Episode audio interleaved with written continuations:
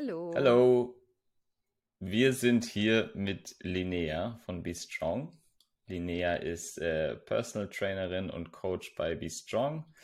Und wir werden heute mit ihr ein bisschen über ihre spezielle Geschichte sprechen, die sicherlich ein bisschen von dem abweicht, was der typische Personal Trainer vielleicht so hinter sich hat. Aber ich würde das Wort erstmal an Linnea übergeben. Linnea, hallo. hallo. Herzlich willkommen. Schön, dass ich da sein darf. Vielleicht magst du ja ein bisschen erzählen, was du vor Be Strong so gemacht hast, wie du hierher gekommen bist und warum du jetzt hier bist. Ja, gerne. Also vor Be Strong habe ich, oder was ich ja immer noch mache, das äh, ist, dass ich Sport an der Deutschen Sporthochschule Köln studiere. Der Studiengang heißt Sport und Leistung.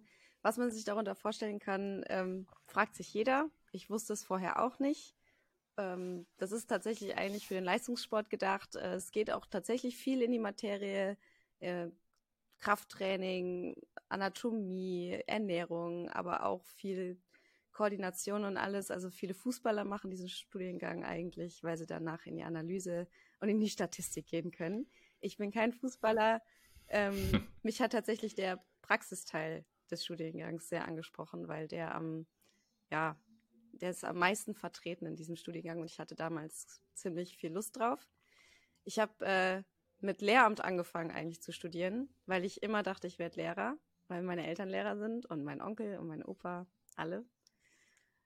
Ja, und dann äh, war das Studium echt doof, um mal jetzt nett, nett auszudrücken. Das hat überhaupt keinen Spaß gemacht. Ähm, und an die Sporthochschule wollte ich schon immer, aber dann, ich dachte halt als Lehrer dann, dass ich das dual mache. Und äh, dann habe ich tatsächlich beim Eignungstest, ich habe diesen Eignungstest viermal gemacht. Ich komme auch später darauf zurück, warum. Und beim vierten Mal habe ich meine jetzige sehr enge Freundin kennengelernt, die an der Sporthochschule was anderes studieren wollte. Und dann haben wir uns ausgetauscht und dann hat sie mir eigentlich auch mal offengelegt, was es alles für coole Studiengänge gibt. Und da ich damals sehr, sehr tief in der Sportmaterie drin war und mich viel damit beschäftigt habe, dachte ich so, das will ich machen. Total cool. Und äh, so habe ich dann auch natürlich am Ende dann irgendwann auch Be Strong ähm, auf unserer Webseite gesehen, dass die ein Stellenangebot haben. Und ich war total begeistert von dem Konzept und dachte, da will ich arbeiten, weil da würde ich mich wohlfühlen. Und das vertritt exakt, was ich auch denke. Ja, wir sind mittlerweile sehr begeistert von dir. Also wir freuen uns sehr, dass du bei uns bist. Ähm, du arbeitest ja jetzt als äh, Personal Tra Trainerin slash Coach bei uns. Das heißt, du hilfst Kunden ähm, von uns dabei, ihre Ziele zu erreichen, egal ob das Abnehmen ist, ob das Muskelaufbau ist, ob das generelle Fitness ist. Hast aber eine Geschichte ähm, selber ja, also kannst ja selber so ein bisschen auch aus dem Nähkästchen plaudern, weil bei dir ja auch nicht immer alles so hundertprozentig perfekt lief. Ja, richtig? das stimmt. Äh, es hat tatsächlich noch nicht mal richtig was mit äh, Abnehmen im Endeffekt zu tun, weil das war dann irgendwann nebensächlich. Aber ich glaube, ich habe das durchgemacht, was leider viel zu viele junge Mädchen durchmachen. Und viele wissen das auch gar nicht. Ich bin eigentlich das beste Beispiel dafür, dass vor allem Eltern, engere Umfeld, Familie und auch Freunde davon nichts mitkriegen müssen. Heutzutage sagen die Leute immer, dass der engste Familienkreis, die müssen das merken, die müssen das sehen und das ist, das ist kompletter Mist. Gerade die sehen das nicht. Wenn, wenn du willst, dass das keiner mitkriegt, äh, dass du zum Beispiel ein krankes Verhältnis zum Essen hast, dann kriegt das auch keiner mit. Du musst dafür mhm. schon sensibilisiert sein, weshalb ich auch gerne bei Be Strong bin. Ähm, das hat halt damals angefangen ähm, mit der, dass ich die Pille genommen habe als junges Mädchen. Ich glaube, mit 14 hat das angefangen. Und heut, heute wissen wir, was die Pille für Nebenwirkungen haben kann. Heute wissen wir das alles. Es, wir wurden aufgeklärt. Damals, das ist ja jetzt schon zehn Jahre her, wussten wir das nicht. Oder beziehungsweise es war nicht so aufgebauscht wie, wie heute. Ich habe die genommen, ähm, weil ich einen mhm. Freund hatte und äh, wir uns damit beschäftigt haben. Und dann habe ich halt nach einer Weile zugenommen. Wenn ich natürlich jetzt zurückdenke, es, ich habe vielleicht ein bisschen Wasser wahrscheinlich zugenommen, aber mein Appetit ist halt weggegangen. Ich habe äh, nicht mehr aufgehört zu essen weil ich irgendwie nicht mehr nach Hungergefühl essen konnte. Das war weg.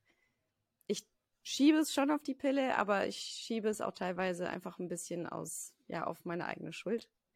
Auf jeden Fall bin ich panisch geworden und habe dann mich viel mit, ja, Ernährungsmethoden beschäftigt, aber halt wie so eine 15-Jährige sich damit beschäftigen kann. Also du, du, du siehst dann in DM Abnehmpillen oder so Pillen, die den Hunger stillen sollen oder machst irgendwelche komischen Workouts auf YouTube, die die einen flachen Bauch versprechen. Ich habe ich hab eine Zeit lang nach 18 Uhr nichts mehr gegessen, obwohl ich um äh, 18.30 Uhr noch zwei Stunden Volleyballtraining hatte. Das heißt, danach habe ich auch nichts gegessen, was halt, das äh, kommt mir überhaupt nicht in den Sinn, warum ich das gemacht habe. Ja, und es hat natürlich überhaupt nicht funktioniert, was ich da gemacht habe, weil es ähm, keinen Sinn macht. Und dann habe ich angefangen zu joggen, aus dem Nichts. Äh, und dann habe ich abgenommen, weil ich halt vorher nicht joggen war und das natürlich ein bisschen Effekte hatte. Also. Wie kann, wie kann man sich denn den, äh, den Effekt genau vorstellen? Du hattest, also du hattest vorher ein, ein normales Verhältnis zu Essen und auf einmal ist dieses Sättigungsgefühl weg, was man sonst bekommt, wo man weiß, okay, jetzt ich habe einfach genug oder wie funktioniert das? Als Kind hast du ja eigentlich du du isst einfach aus nicht Reflex, sondern aus Instinkt. Also du kommst nach Hause nach dem, nach dem Spielen draußen und isst schnell und dann gehst du direkt wieder raus, weil du spielen willst oder du isst mal in der Pause was. Also du, du denkst überhaupt nicht drüber nach. Ich war schon immer ein Kind, was sehr, meine Oma sagte mal, verschnuckt war. Verschnuckt heißt, dass du gerne Süßigkeiten isst und ein bisschen einen Hang zu Süßigkeiten hast und das hatte ich schon immer. Und als ich dann auf einmal die Pille genommen habe und ähm, mein Hungergefühl verloren hat, ging es nicht um normales Essen, sondern es ging um Süßigkeiten. Also die Süß das, was ich vorher schon gegessen habe, das wurde halt mehr. Das heißt, äh, statt ein Eis habe ich dann meistens drei gegessen oder so. Also so kann man sich das vorstellen. Ich habe früher zum Beispiel als Kind, ich habe irgendwie pro Tag eine Gurke gesnackt, weil ich die geliebt habe. Und das äh, ist dann halt umgeschwenkt in Süßigkeiten. Okay, und das hast du dann auch wirklich gemerkt. Also dann hast du zugenommen. Aus heutiger Sicht sagst du jetzt nicht dramatisch, aber aus der Sicht eines Teenagers ja. sehr dramatisch. Das, ich glaube, okay. ich äh, habe, ich muss, ich, ich kann mich nicht mehr ganz zurück entsinnen. Ich glaube, ich habe immer, wenn man jetzt zurückdenkt, immer eine Gewichtsschwankung von 10 Kilogramm gehabt. Was halt bei einer Person, die 1,60 groß mhm. ist, es ist schon nicht wenig. Man sieht es auf jeden Fall, würde ich sagen. Mhm.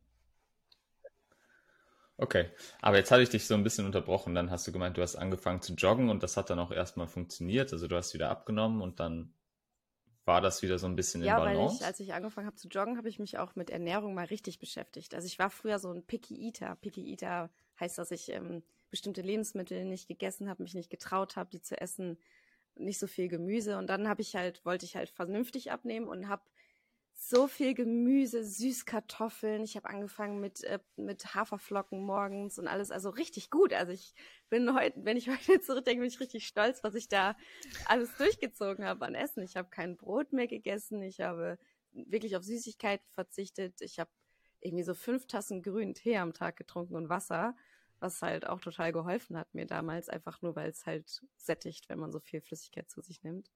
Ähm, das habe ich echt gut durchgezogen. Ich bin auch fast jeden Tag fünf Kilometer joggen gegangen, war viel Volleyball spielen. Man könnte sagen, es war ein bisschen zu viel, weil tatsächlich meine Periode dann ausgeblieben ist. Ähm, damals habe ich das auch checken lassen und dann sagte die Frau, ich weiß es noch, ich sitze da mit meiner Mama, die Frau sagt, ja, also normalerweise passiert das dann halt natürlich bei Essstörungen oder halt bei Leistungssportlern, die extrem viel Sport machen oder wenn man halt drastisch abgenommen hat. Und ich habe halt von 60 bin ich auf einmal auf 48 runter. Und meine Mama und ich gucken uns an. Nee, also ja, da ist kein krasser Gewichtsverlust oder auch Leistungssportler bin ich auch nicht. Daran kann es nicht liegen. also natürlich lag es daran, aber wir wussten das halt nicht. Also ja. so sukzessiv Sport zu machen, das äh, hat schon seine Folgen. Und, und deine Eltern, die müssen das doch bemerkt haben, dass du auf einmal ganz anders isst, dass du auf einmal viel mehr Sport die machst als vorher. Die haben das halt auch ein bisschen auf die Pubertät geschoben, auf diese Phasen. Ähm, vor allem am Anfang habe ich ja eigentlich noch recht gesund gegessen. Ich hatte zwar so ein paar Zwänge, wo ich, wenn wir im Urlaub waren, wo ich gesagt habe, ich möchte nicht nach 18 Uhr essen, das ist denen schon aufgefallen, aber die dachten halt, das ist eine Phase. Und als ich abgenommen habe, das war nicht, also ich sah ja nicht ungesund aus, sondern ich sah sehr fit aus. Da haben die auch nichts gesagt, weil die meinen so, ja, das sieht gut aus. Und als ich dann, ähm, ich hatte dann halt so einen kleinen Umschwung, wo ich irgendwann wieder Heißhungerattacken gekriegt habe. Aus dem Nichts. Und dann habe ich natürlich hm. Schritt für Schritt ein bisschen wieder zugenommen. Und da kamen dann tatsächlich ein paar Kommentare von meiner Mama ähm, bezüglich meines Essverhaltens. Also ich, wenn ich mir einen riesen Salat gemacht habe, dann hat sie halt gesagt, äh, ja, bist du dir sicher, dass du das alles essen möchtest? Also es, sie hat das nicht mit Absicht gesagt, ich weiß das auch, ähm, weil sie ist jemand, der ganz viele Snacks essen kann und dafür nicht so große Portionen und ich bin genau mhm. andersrum. Ich snacke nicht, dafür habe ich große Portionen. Ähm, aber sowas triggert sehr. Wobei, also eine Riesenportion Salat ist ja immer noch wenn ich an meine Jugend zurückdenke, ich habe, also als ich in der Pubertät war, habe auch einfach mal ein ganzes Brot dann gegessen mit Salami drauf oder so. Das wahrscheinlich wesentlich ungesünder ist als jetzt äh, so, eine, so eine Riesenportion Salat. Also da wäre ich als Mutter vielleicht noch ganz glücklich, wenn es dann der Salat ist und nicht irgendwie was anderes, die Tütenchips. Aber du bist ja auch ein, also du bist ein Kerl und ich meine, die meisten Jungs haben vor allem im, in dem Pubertätsalter, die haben einen Stoffwechsel, das ist krank. Also da, mein Bruder, der kann auch essen, was der will, der könnte auch 10.000 Kalorien am Tag essen. Gar nichts. Und ich habe halt nicht so einen Stoffwechsel, hm. den hatte ich auch noch nie. Und da hat meine Mama halt immer so ein bisschen, glaube ich, ein Auge drauf gehabt. Ähm, und die, die hat halt nie ein Problem mit Essen gehabt und deswegen war der das so auf einmal so, warum isst die denn auf einmal so? so. Aber das hat mich halt getriggert. Mhm. Sie wusste es nicht, dass es mich triggert. Also ich würde ihr niemals Schuld da geben, äh, dass sie mich damit belastet hat mit solchen Kommentaren. Okay, also es war schon, obwohl die Kommentare jetzt so relativ vielleicht so ein bisschen eher zwischen den Zeilen waren, hast du das schon dir zu, also hat dich das schon irgendwo ja, getroffen? Ich, mein Körper und meine Ernährung standen immer im Mittelpunkt, im Freundeskreis, in der Schule, in der Familie, weil entweder war ich halt die, die ähm, super gesund ist oder so. Und äh, das war halt so das äh, Klischee, was ich mal bedient habe, dass ich super gesund esse und da dann immer alle drüber reden, möchtest du halt eigentlich super wenig Aufmerksamkeit, wenn sich dein Essverhalten mal ändert, weil dann die Leute wieder drüber reden und vielleicht urteilen. Äh, Im Laufe der Jahre habe ich auch ein paar mhm. Kommentare abgekriegt. Ich erinnere mich an einen, wo ich halt tatsächlich mitten drin war, im tiefsten Loch der Essstörung, wo jemand zu mir gesagt hat, äh, ja, also letztes Jahr, da sahst du schon dünner aus, also es sah definitiv besser aus. Ja, heute, wow. also heute ist mir das total wurscht, aber damals war das echt katastrophal, sowas zu hören.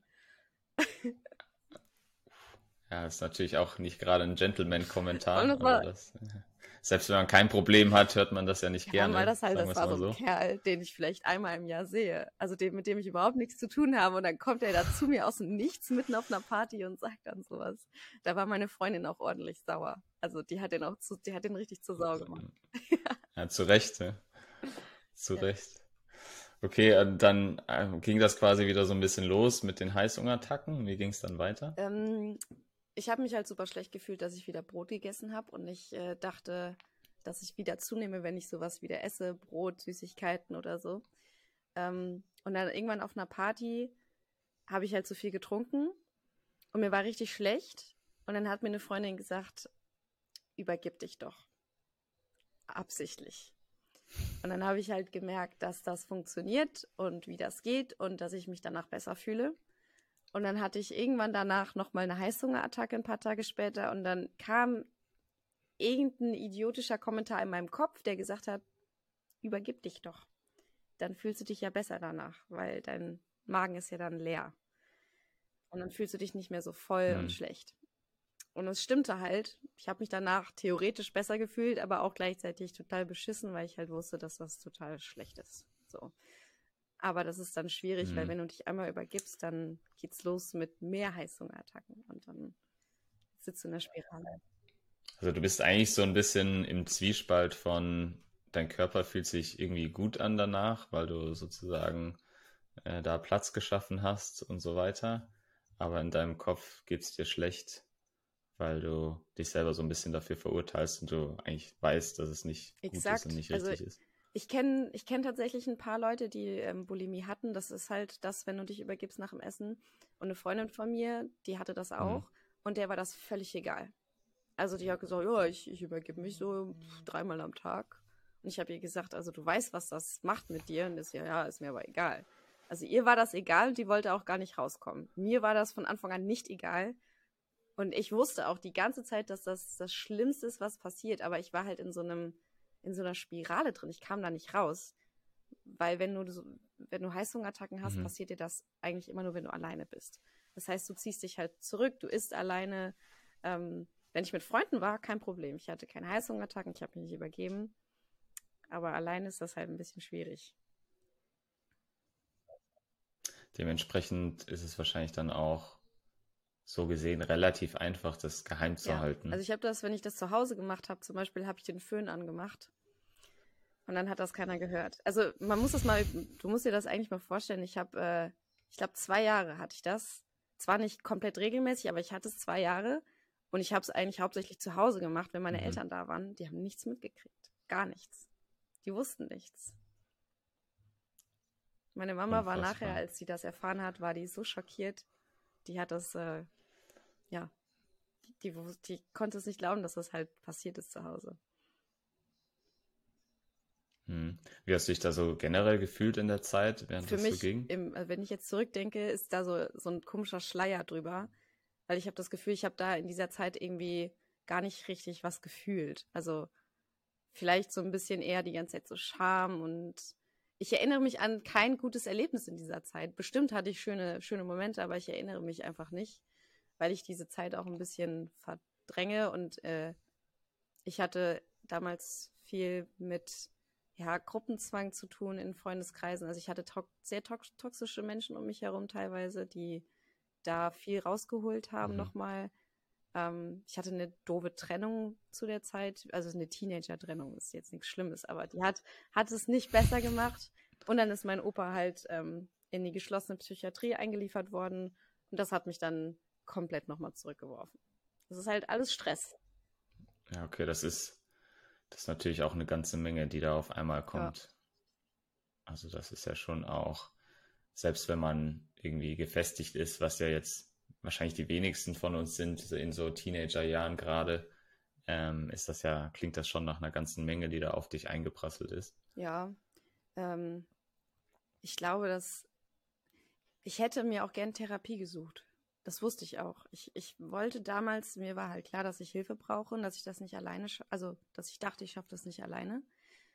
Aber wenn du halt noch nicht 18 bist, oder beziehungsweise bei mir ist es sogar heute noch so, ich bin in der Versicherung meiner Eltern. Und wenn du zur Therapie gehst, dann kriegen das deine Eltern früher oder später mit, einfach dadurch, dass die Versicherung halt sagt, hier, bezahl. Oder schickst du bei Hilfe. Und das wollte ich halt nicht. Ich wollte nicht, dass meine Eltern das mitkriegen und sich Sorgen um mich machen. Und äh, das ist halt mhm. kontraproduktiv. ja. Ähm, okay, aber dann gab es ja irgendwann einen Punkt, also heute geht es dir merklich sehr viel besser. Ähm, das heißt, irgendwann muss es einen Punkt gegeben haben, wo sich was verändert ja, hat. Ähm, ich wollte ja die ganze Zeit da raus. Ähm, und irgendwann habe ich mich zu einer Freundin gesetzt, zu einer sehr engen, und wir haben uns beide da, wir haben uns beide gegenüber gesetzt und ich habe gesagt, ich muss dir was sagen. Und sie hat gesagt, ich muss dir auch was sagen. Und dann hat sich tatsächlich herausgestellt, dass wir beide das Gleiche haben. Dass wir beide die gleichen, exakt das gleiche Problem haben. Und dass es tatsächlich beides daraus resultiert aus dieser einen Nacht, wo wir uns übergeben haben beim Trinken, weil sie nämlich danach die gleiche Idee hatte. Also es ist total surreal eigentlich. Und wir haben tatsächlich ein halbes Jahr hatten wir das und haben uns nicht getraut, uns das zu sagen. Ja. Das ist ja wie im Film. Könnt ihr irgendwann ja. mal an Hollywood verkaufen, ja. die Geschichte. Sie war halt, äh, bei ihr waren es andere Triggerpunkte. Sie hatte halt ihre Mama verloren äh, zu der Zeit und äh, war halt alleine zu Hause mit ihren zwei Brüdern, ihrem Papa. Die hatte da ganz andere Baustellen. Aber wir beide waren sehr sportlich. Wir beide waren Volleyball. Wir haben zusammen gespielt auch. Und dann haben wir gesagt, so, es reicht jetzt. Wir hören damit jetzt auf. Wir reißen uns zusammen und Wir sagen uns alles, was uns passiert, was uns im Kopf rumläuft. Und das haben wir tatsächlich auch gemacht. Ähm, und das hat auch echt gut funktioniert. Ähm, dann kam halt der Eignungstest, den ich für die Sporthochschule machen musste. Und jeder, der das nicht weiß, für, die, für den Eignungstest muss man extrem viel Sport machen an dem Tag. Viele verschiedene Sportarten und es ist sau anstrengend. Und du musst dafür trainieren.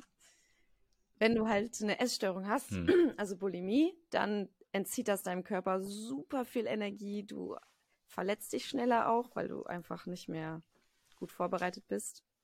Und ich habe halt den Test dann beim ersten Mal nicht geschafft, beim zweiten Mal auch wieder nicht, beim dritten Mal auch wieder nicht. Und äh, dann beim dritten Mal habe ich auch gesagt, es reicht. Wenn ich nicht gesund werde, dann kann ich diesen Eignungstest nicht schaffen. Und das war dann letztendlich der Moment, wo ich auch gesagt habe, es, ich kann es nicht mehr machen. Ähm, und was mir ex also was mir speziell geholfen hat, war tatsächlich und einfach diese Heißhungerattacken zuzulassen und mich dazu zwingen, mich danach nicht zu übergeben. Und das fühlt sich ganz, ganz schrecklich an. Aber das, es resultiert mhm. daraus einfach, dass du nach einer Weile weniger Heißhungerattacken hast. Und das dauert eine Weile und daran musst du arbeiten. Aber ich hatte, ähm, habe mir die Bänder gerissen beim dritten Versuch vom Eignungstest. Das heißt, ich konnte keinen Sport machen. Gar nichts. Also es war ganz, ganz schlimm für mich zu der Zeit, dieser, dieser Bänderriss. Aber heute sage ich, es ist das Beste, was mir jemals passiert ist. Weil ich endlich mal zur Ruhe gekommen bin. Und da ich keinen Sport machen konnte, war ich zu Hause. Ich habe dann so gegessen, wie ich versucht habe, dass es okay ist. Und wenn ich dann mal mehr wollte, dann war es okay. Das, äh, mhm. das war das, was am Anfang geholfen hat. Also im Prinzip könnte man schon sagen, ich meine, du hattest ja dann in der Situation das große Glück eigentlich auch, mhm. dass du diese Freundin hattest, die, die dasselbe durchmacht, also die da ähm, die gleichen Erfahrungswerte hat und die auch viel Verständnis hat. Und sozusagen hattest jemanden an der Hand, mit dem du dich da rausarbeiten kannst du hattest ein Ziel im Prinzip, also der, das Studium an der Sporthochschule, für das man diesen Test machen muss. Und ähm, dann gezwungenermaßen die Situation, dass dich der, der, der Bänderriss sozusagen gezwungen hat, ähm, wirklich mal dir Zeit ja. für dich zu nehmen und dadurch ich zu arbeiten. Ich glaube, das kann man sogar auf irgendwie okay. so fünf Punkte runterrechnen, wenn man sich jetzt das aufschreiben wollen würde. Einmal natürlich jemanden, der der weiß, was du durchmachst, wortwörtlich. Also an denen du deine dunkelsten Gedanken mhm. teilen kannst. Zweitens dann einfach mal Pause. Also einfach alles akzeptieren, was dir passiert, ohne zu versuchen, die Kontrolle zurückzukriegen. Dann ein Ziel, was du nur erreichen kannst, wenn du gesund wirst. Und was mir noch geholfen hat, war ein Nullstart. Ähm, das, damit meine ich, ich war in Amerika für ein paar Monate als Au pair. Und das war genau nach meinem Abi. Mhm. Und das war für mich ein kleiner Nullstart, weil ich da hingekommen bin und keiner kannte mich vorher. Das heißt, die haben mich so kennengelernt, wie ich jetzt gerade bin. Die wussten nichts über meine Vergangenheit oder wie ich vorher aussah oder so, sondern so wie ich da war, haben sie mich komplett aufgenommen. Ich hatte tolle Freunde da und das hilft dir auch, dem Gedankenkarussell ein bisschen Pause zu geben, weil da musst du dir keine Sorgen machen, was sie über dich denken, was sie über dich sagen. Das hat sehr, sehr gut geholfen, mal mhm. ein paar toxische Freunde auszusortieren, dir Gedanken zu machen, wer dir gut tut und wer nicht. Hat sich denn ähm, in deinem Umfeld, also irgendwann warst du dann ja wieder in Deutschland, ähm, hat sich in deinem Umfeld was verändert, nachdem du diese Phase durchgemacht hast und sozusagen auf dem Weg der Besserung ich warst? Ich habe äh, extrem viele Menschen ein bisschen ausgekattet. Also ich habe für mich beschlossen, es gibt, gab einen Freundeskreis, von dem ich mich entfernt habe ein wenig. Ähm, meine Mädels, die habe ich bis heute noch, die waren immer für mich da und die werde ich auch behalten. Die, da hat sich nichts geändert, es ist sogar eher enger geworden. Ähm, und ich habe damals nach Amerika, bevor ich nach Köln gezogen bin, ähm, einen Freund gehabt, der hat mir eigentlich auch sehr gut getan. Ähm, weil sobald du in einer Beziehung bist und weißt, du bist geliebt und der liebt dich so, wie du bist, dann beschäftigst du dich auch nicht so viel mit Ernährung, weil du bist einfach happy und äh, du möchtest niemandem mehr gefallen, weil du gefällst deinem Freund und das heißt, wem musst du denn jetzt noch gefallen? Theoretisch. Außer dir selbst. Ja. Außer dir selbst. Außer dir selbst. Wie ist denn heute jetzt dein Verhältnis zu deinem Körper? Ich bin erstens unfassbar stolz auf meinen Körper, dass der das alles durchgemacht hat und nach wie vor einfach bei mir ist. Also, dass er nicht irgendwann so gesagt hat, boah, es reicht mir, ich bin jetzt weg. Ich habe keinen Bock mehr. Was machst du da mit mir? Das hat er halt nie gesagt. Und dieses ganze Übergeben zum Beispiel hat halt, glaube ich, extrem viel kaputt gemacht, bin ich ehrlich. Und äh, heute kann ich mhm. schon sagen, erstens, ich habe mein Hungergefühl wieder, was mir super, super wichtig war. Also dieses, dieses Gefühl, ich habe jetzt Hunger. Das ist das, was ich immer wieder haben wollte. Es war mein Ziel. Von Anfang an endlich wieder dieses Gefühl von kurzer Leere im Magen, damit ich jetzt was essen kann. Also dieses, du kennst also diese leichten Bauchschmerzen sogar, wenn du so richtig mhm. hungrig bist. Ich kenne das nur allzu gut. Passiert mir ungefähr dreimal am Tag. Aber meinem Freund passiert das fünfmal am Tag. Ja. Ja. ähm, nee.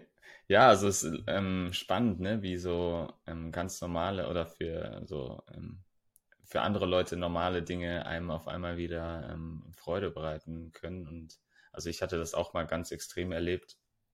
Ich habe eine Allergie, ähm, also so ganz klassisch Heuschnupfen nur ein bisschen stärker. Und ich hatte dann als Kind manchmal ähm, so Asthmaanfälle. Und wenn man seinen ersten Asthmaanfall ähm, hat im Leben, ist das eine ganz komische Erfahrung, weil es fühlt sich so an, als würde dir jemand so einen richtig schweren Stein einfach auf die Brust legen. Also du kannst noch atmen, also du hast nicht Angst oder ich hatte keine Angst, dass ich jetzt ersticken müsste, aber es ist einfach viel, viel, so jeder Atemzug wird dir auf einmal bewusst und sonst mhm. denkst du ja nie drüber nach, ob und wie du atmest.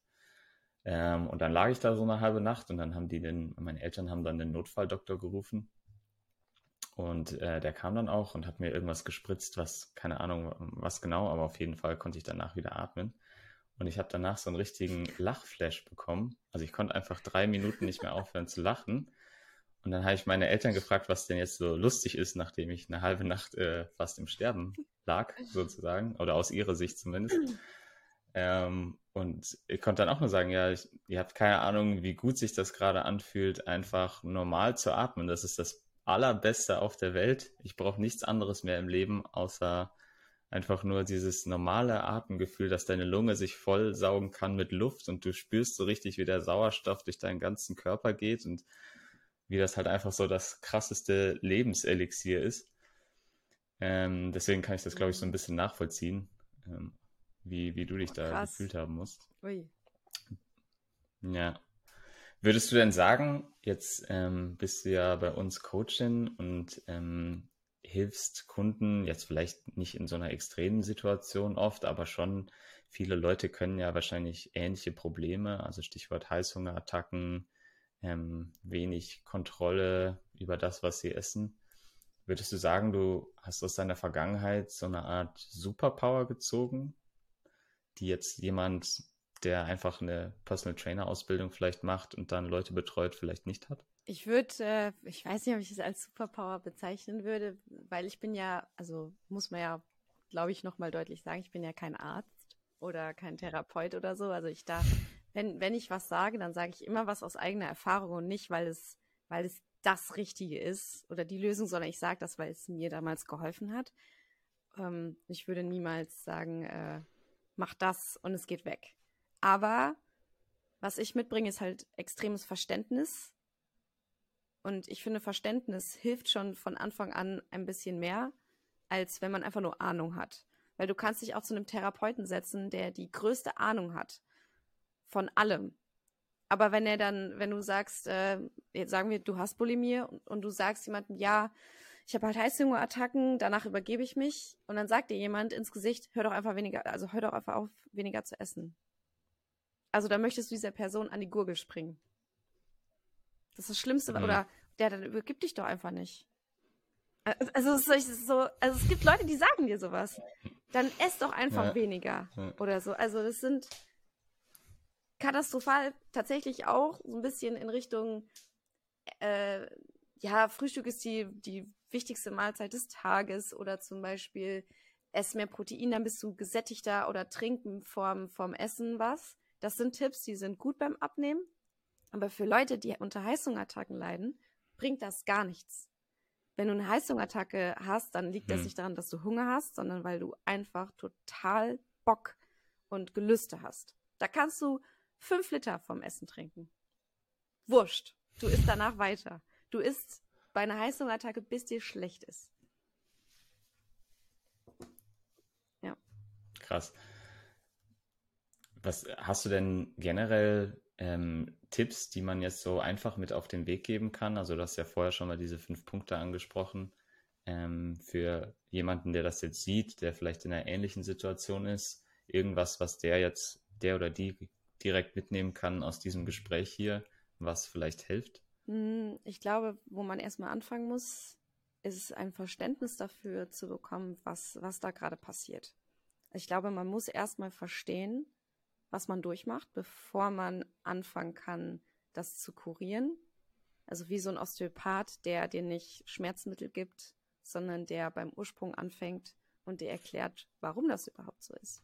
Das heißt, wenn du dich übergibst nach dem Essen zum Beispiel oder eine Heißhungerattacke hast, dann ist dieser, dieser Akt des Übergebens ist tatsächlich ein, eine Kontrolle, die du dir zurückholst. Wenn du Probleme mit dem Essen hast, dann ist das eigentlich einfach nur, weil du extreme Angst vor Kontrollverlust hast. Du versuchst die Kontrolle über dein Essen, über deinen Sport, über deinen Alltag zu bekommen. Und wenn du unglücklich bist, vor allem mit deiner Figur, dann versuchst du über alles, was geht, Kontrolle zu erlangen. Und wenn du eine Heißhungerattacke hast, dann hast du die Kontrolle verloren. Und das Übergeben danach bedeutet eigentlich einfach nur, ah, kein Problem, ich habe die Kontrolle verloren, aber damit hole ich sie mir wieder zurück. Und das ist halt so, dass du dann eigentlich versuchen musst, diese Heißhungerattacke nicht als Kontrollverlust anzusehen. Also ich, vielleicht muss ich das als Beispiel mal nennen. Eine, eine Klientin von mir hat am Anfang an Heißhungerattacken gelitten. Wir haben daran gearbeitet, dass wir versucht haben, ein bisschen an den Arten der Heißhungerattacken zu arbeiten, ein bisschen mit Ablenkung zu arbeiten. Das ist bei jedem anders, bei jedem funktioniert es anders weil bei jedem die Heißhungerattacken aus anderen Situationen entstehen. Und jetzt, nach mhm. zwölf Wochen, kam sie zu mir und meinte, ja, Linnea, ich hatte jetzt noch mal einen Rückfall. Ich hatte wieder eine Heißhungerattacke. Dann habe ich gesagt, okay, was, was ist denn, was, was war das denn? Weil Heißhungerattacken heißen, dass du du kannst eine Heißhungerattacke haben, indem du ganz viele Nüsse, dann danach Chips, danach noch Brot, danach noch was Süßes, danach noch einen Apfel. Das können alles Heißhungerattacken sein, indem du einfach nicht aufhörst. Und dann sagt sie zu mir, ja, ich habe eine ganze Tafel Schokolade gegessen. Das war keine Heißhungerattacke. Und es, ja. Ich wollte gerade sagen, das würden die meisten nicht als genau, Heißhungerattacke Genau, da siehst du, da siehst du mal, wie der Kopf funktioniert, dass sie dachte, dass sie da schon die Kontrolle verloren hat, weil sie eine Tafel Schokolade gegessen hat statt ein Stück. Gibt ja so, es gibt ja so verrückte Leute, die ein Stück Schokolade essen können, danach aufhören können. Ist für mich, das sind Psychopathen für mich. Ich kann hm. das ja. Habe ich auch schon mal gehört, dass die geben soll. Ich, ich habe noch keinen getroffen, so aber. Hm. Ja, die, die hat, ja, die hat so eine Tafel Schokolade in ihrer Schublade. Und diese Tafel, also wenn mein Papa die nicht findet, überlebt diese Schokolade mindestens zwei Wochen. Gäbe es bei mir nicht die Horrorkundin eines jeden Schokoladenherstellers. genau, aber äh, was ich sagen wollte, ist, dass diese Heißhungerattacken darf man von Anfang an nicht so ernst nehmen. Und vor allem, was auf gar keinen Fall passieren darf, was nämlich fast jeder macht, ist am nächsten Tag nichts zu essen, um das wieder auszugleichen. Das ist nämlich schon der Beginn der Erstörung. Mhm. Am nächsten Tag nichts zu essen. Weil das führt irgendwann dann zu mehr Heißhungerattacken, dann kommt man auf die Idee, dich zu übergeben. Du musst, wenn du eine Heißhungerattacke hast, am nächsten Morgen so tun, als wenn nichts passiert. Den Tag ganz normal starten. Egal wie unnatürlich sich das für dich anfühlt.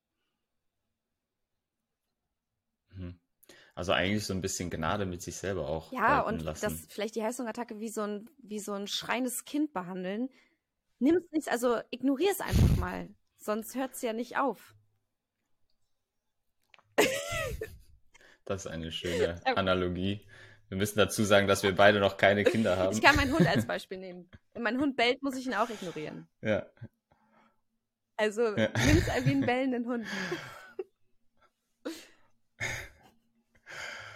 Ja, ähm, mega spannend. Ich glaube, wir müssen so langsam ähm, Schluss machen für heute. Ich würde sagen, das war auf jeden Fall für mich ein sehr interessantes Gespräch. Ich denke auch für viele Leute, die das hören. Vielen Dank dafür auch, dass du ähm, so offen und ehrlich damit umgehst. Das ist ja auch nicht selbstverständlich. Und wir machen das ja natürlich auch in der Hoffnung, dass das dem oder der einen oder anderen helfen kann, ähm, die in ähnlichen Situationen stecken, auch wenn sie vielleicht weniger stark ausgeprägt sind. Möchtest du noch etwas zum Schluss loswerden? Möchtest du noch etwas sagen? Deine Five Minutes of Fame. Ich möchte, äh, ich möchte eigentlich Start. nur sagen, dass sich keiner für etwas schämen muss, was einem passiert und, und dass jeder ein bisschen sensibilisiert durch die Gegend laufen sollte, vor allem wenn man Kommentare ablässt. Ich möchte niemandem sagen, du bist du bist jetzt daran schuld, dass jemand essgestört ist, aber es geht auch um dünne Leute. Wenn jemand abnimmt, sag bitte nicht, ey, du siehst toll aus, du hast abgenommen, weil du weißt nie, was der Grund ist. Weißt du nicht. Es kann auch sein, dass diese Person depressiv mhm. ist und abgenommen hat, weil sie nichts isst. Es kann sein, dass sie das gar nicht wollte. Man muss einfach ein bisschen mehr auf die Leute und auf die Körpersprache achten. Und vielleicht gehst du auch mal zu der einen oder anderen Person und fragst, hey, Geht's dir eigentlich gut? Das reicht schon. Das ist doch ein schönes Schlusswort. Besser hätte ich es nicht sagen können. Spread the love. Alles klar, dann ja, vielen Dank, Linnea. Ich danke dir. Ähm, wir werden sicherlich noch mehr mit dir hören und noch Sehr weitere gerne. Gespräche führen. Aber für heute war es das dann erstmal. Ähm, ja, aus Maus. Aus die Maus.